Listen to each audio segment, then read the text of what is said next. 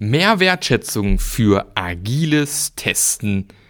Darum geht's in dieser Podcast-Folge. Viel Spaß dabei!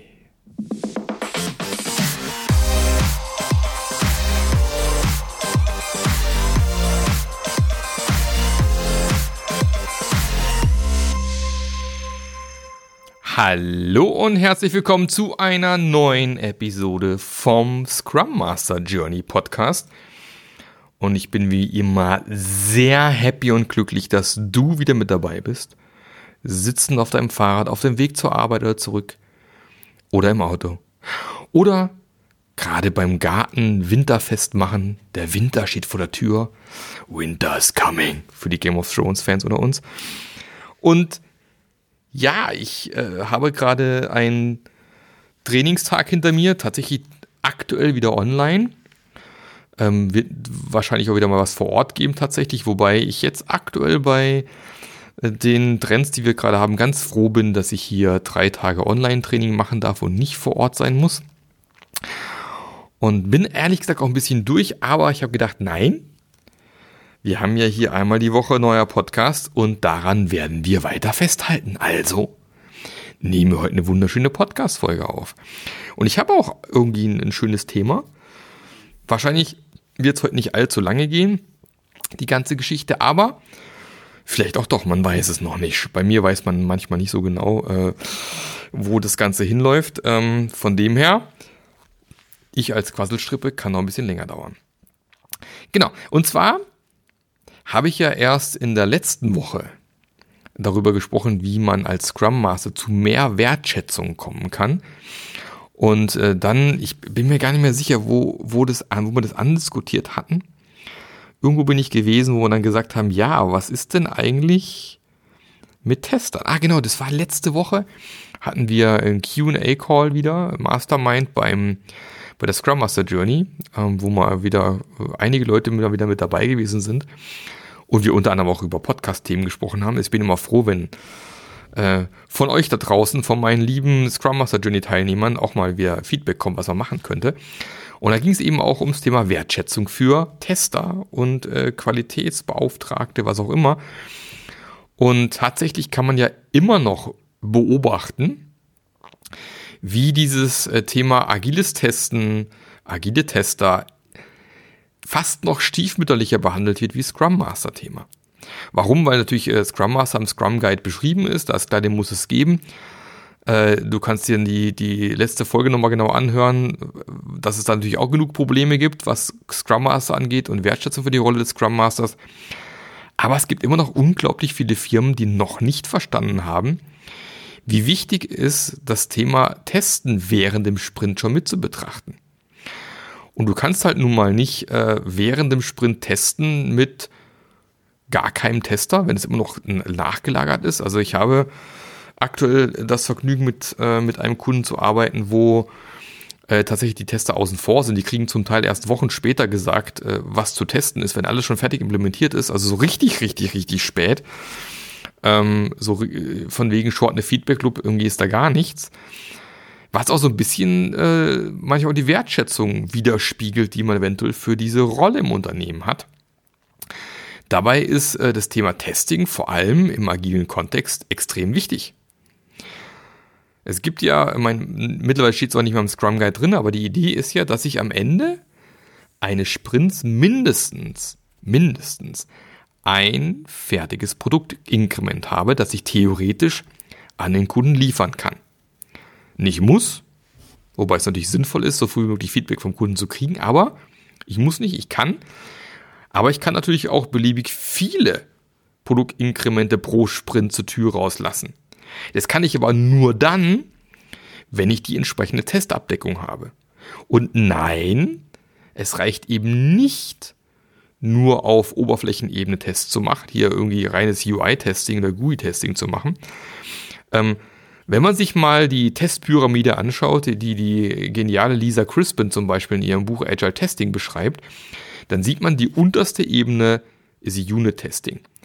Da sind schon mal die Entwickler selbst gefragt, dafür zu sorgen, dass ihre, ihre Software, ihr Code tatsächlich durch Unit Testing sauber getestet wird. Jetzt wissen wir mittlerweile natürlich auch alle, dass reine Testabdeckung allein erstmal nichts aussagt. Ich kann auch mit Unit-Tests schlecht testen oder unsauber testen oder sag ich mal so wie soll ich so Feigenblatt-Testing machen und da sind die Tests auch nicht wirklich sauber und gut und interessant, weil vielleicht Fehlerfälle nicht abgedeckt werden und so weiter und so fort. Aber trotz allem ist mal der erste Schritt überhaupt dafür zu sorgen, dass wir eine gute Basis von Unit-Tests einfach haben. Und dann wird es eigentlich schon spannend, weil dann kommt der zweite Level, nämlich das Thema Akzeptanztests. Sprich, dass ich eben teste, wie ähm, funktionieren die verschiedenen Methoden, Funktionen, was auch immer, was für Programmiersprache hier äh, arbeitet, zusammenarbeiten. Also im Prinzip auch Integrationstests sozusagen. Und die sollten in der Regel am besten auch programmiert sein.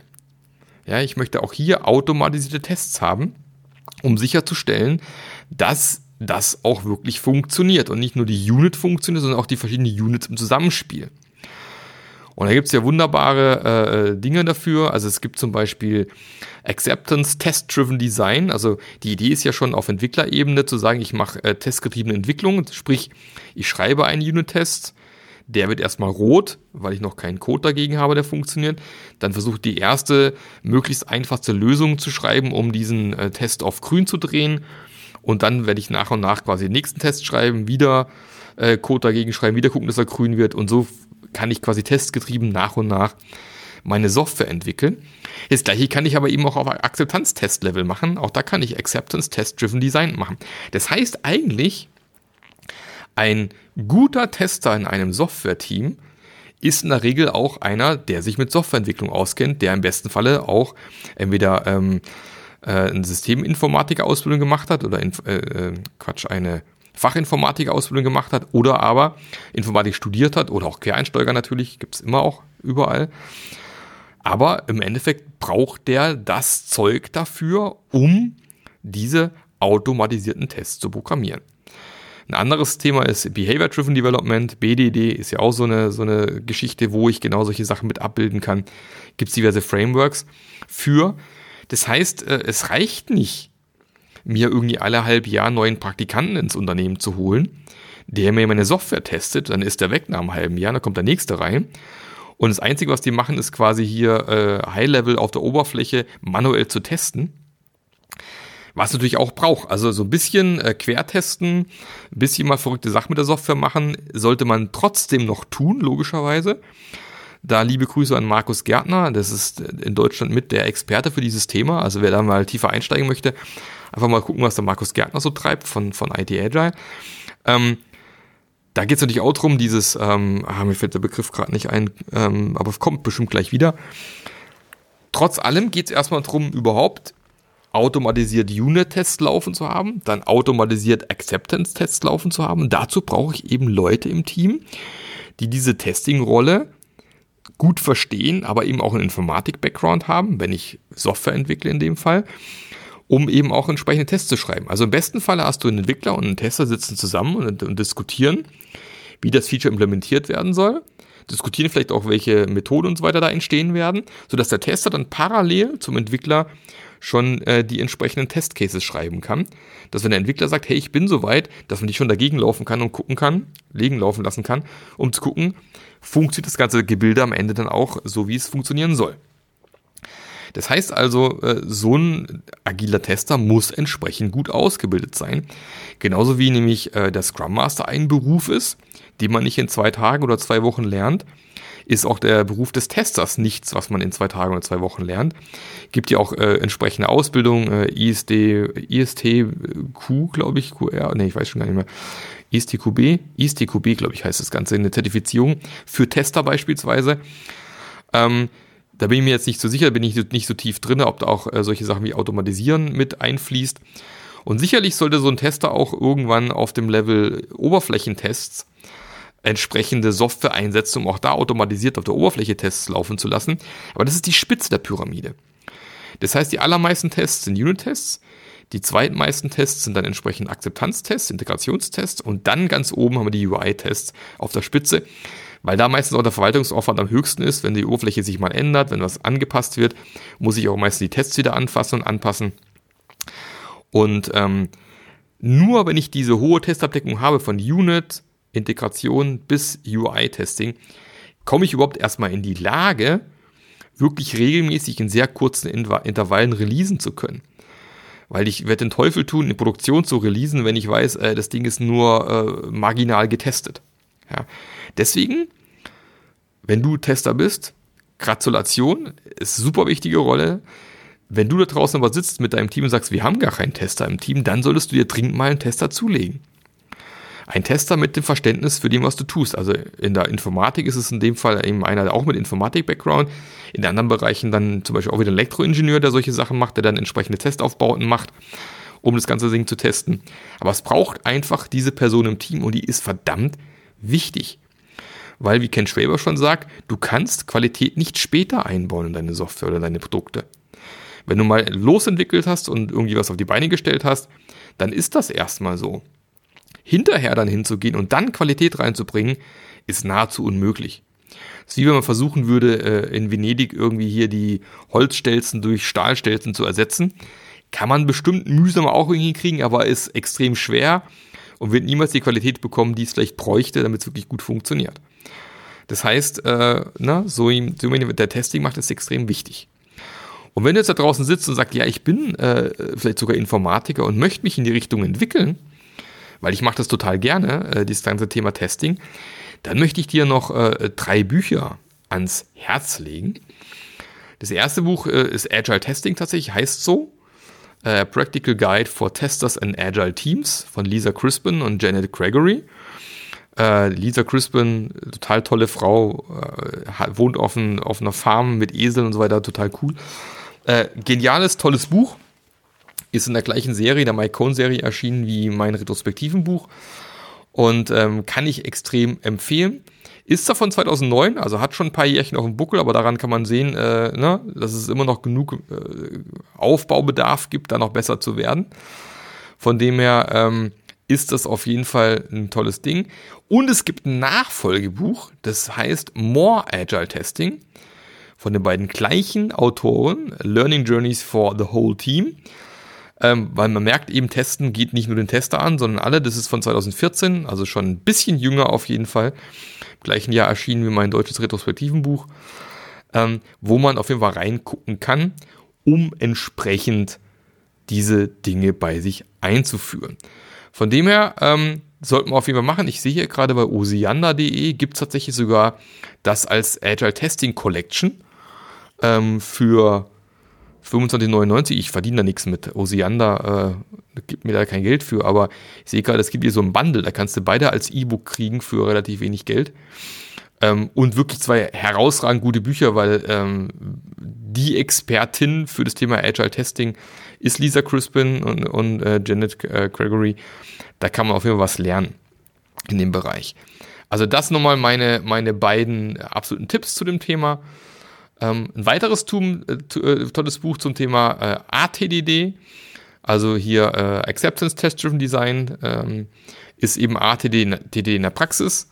Eine praktische Einführung in die Akzeptanztest getriebene Softwareentwicklung mit Kakamba, Selenium und Fitness ähm, von Markus Gärtner.